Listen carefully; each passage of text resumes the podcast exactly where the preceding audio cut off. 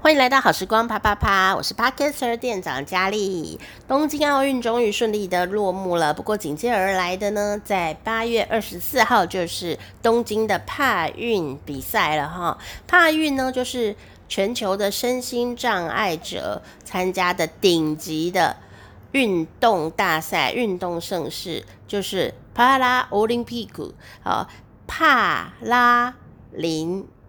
匹克运动赛，因为中文其实就是帕拉奥林匹克，但是它中文呢把这个奥拿掉，所以变成帕拉林匹克，然后就很难念这样。我们简称帕运。帕运呢，今年呢在台湾中华代表队呢有十位选手要参加今年的帕运哦。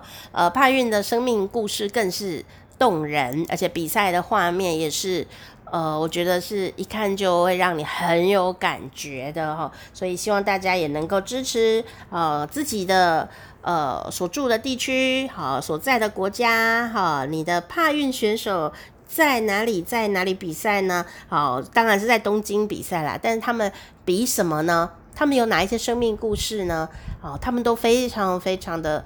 呃，不容易哦。那我们今天要讲的是另外一群不容易的生命，就是马术比赛的马。哈，马其实是呃非常敏感的一种生物啊。你不要看它体积很大哦，它其实很容易吓到哈。而且呢，就是不能站在它后面，因为它呢会很紧张，所以如果你站在它后面，它一定会踢你。而且一踢你，你就会内伤，哈，可能肋骨要断掉之类的，哈，所以千万不要站在马的后面，让它太紧张，哈。那今年让马紧张的事情很多，所以今年呢，这个东京奥运啊，还有帕运啊，呃，有马术竞赛，哈，真的，呃，我觉得要非常感谢很多幕后的工作人员和医护人员哦。那我们先来猜猜看今天的题目吧。今天的题目就是呢，在奥运会的马术比赛里面。下列哪一项不是比赛项目？不是哦，不是奥运马术的比赛项目哦。A. 场地障碍赛，B. 盛装舞步赛，盛装就穿着很漂亮，舞步就跳舞的那个舞步哦，盛装舞步赛。C. 越野赛，哪一项不是奥运的？马术比赛项目呢？请作答。噔噔噔噔噔噔噔噔噔，这样有像在骑马吗？正确的答案就是越野赛，它不是奥运的比赛项目哦。那你说哪有？我明明就有看到啊！哦，它不是越野赛，它是。包含了越野赛的三项赛，下面三项赛一直是五三项诶赛诶 比赛，哪三项呢？就是马术界的铁人三项啦哈，包含呢像呃这个每一场哦，这个三项赛都会包含刚刚讲到的场地障碍赛，好，我们很容易想象到，还有盛装舞步赛。以及越野赛，就是说它三项都要参加啦，吼，是一个完整的比赛，所以其实是非常困难的，就是铁人铁马三项哦。那另外呢，这个场地障碍赛啊，我们比较容易理解想象。上一集有讲到，这个场地障碍赛除了这个呃赛道上面会有十二到十五个可以被撞倒的障碍物，好，如果你就放一面墙。它撞不倒的这个就不行 哦，这是不可以的哦。那可以被撞倒的撞这个障碍物哈，在这个赛道上面，好，所以呀，这个场地障碍赛就需要考验马跟人的勇气、控制力，当然还有技术哦。那这个赛道上面呢，在奥运比赛上哦，就会旁边还有一些装饰品嘛，就华丽的赛道哈。那这个就跟上一集有关系，好，有兴趣请听上一集啦。马为什么会吓到？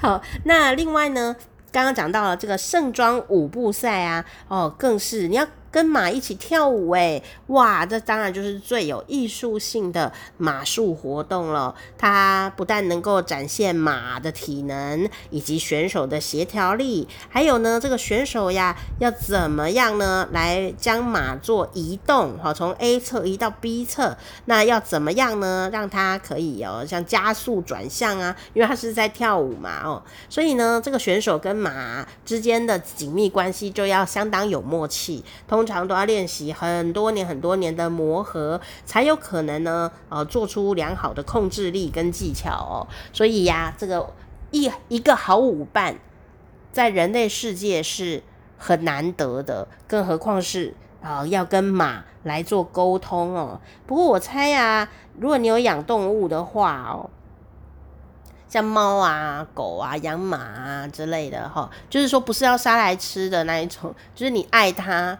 照顾它，怕它受风寒的那样的一种爱它哈。呃，有时候你可能会觉得跟动物啊，虽然语言不通哦，可是跟动物好像比跟人好沟通哦，因为动物都蛮诚实的，哪怕是猫啊，我都觉得跟猫沟通很简单。但是虽然有时候不太知道它要干嘛啦，但是它好不好，我们一看就知道了。它也不太会骗你，反而是人心难测啊。好，那但是呢，我们刚刚讲到这次的奥运会跟帕运会啊，有一个很大的考验，就是什么呢？病毒。诶，这个马进来啊。也要有马的护照才能够说，哎、你这个是可以，这是比赛的马，你你是选手，你才能进来，要有护照哦。那他们呢会坐飞机，呃，来到呃比赛场地，就是到了这个日本东京哦。可是今年呢，这个马匹飞行之前哦，都要接受六十天的健康监测，还有七天的隔离。为什么呢？哦，因为今年人呐、啊、面对的是 COVID-19 新冠肺炎的这个病毒，哦，很担忧。但事实上呢，在二零二一年的二月份，也就是比赛的这一年呢，爆发了会攻击马匹的马疱疹病毒哦，简称呢 EHV。所以呀、大概都踹了蛋哈，马跟人都很怕生病跟被传染哦，所以这个也是呃让大家胆战心惊、特别小心的一个状况哦。因为刚刚讲了一好马难求啊，好马也要跟你有好感情才可以。那当然呢，要保持它的健康喽哦。所以呢，他们要怎么样从家乡飞往日本来比赛呢？哦，他们是坐飞机来的哦。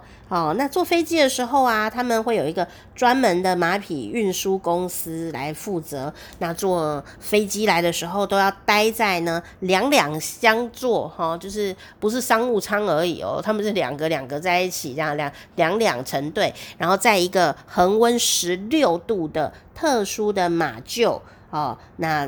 被飞机运送，而且呢，其实蛮辛苦的，所以你就会想，马会不会也晕机呀？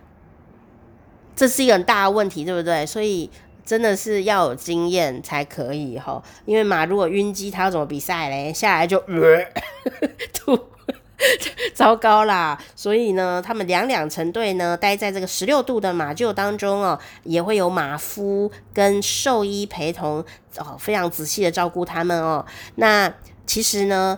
呃，从欧洲哦，第一班奥运马匹呢的航班呐、就运送了不只是呃三十六匹马，从比利时运到杜拜，然后再送往东京之外呢，他们还要带他吃的东西。总共呢，第一批航班就带了一万两千公斤的饲料，还有一万三千五百公斤的马匹装备，很重。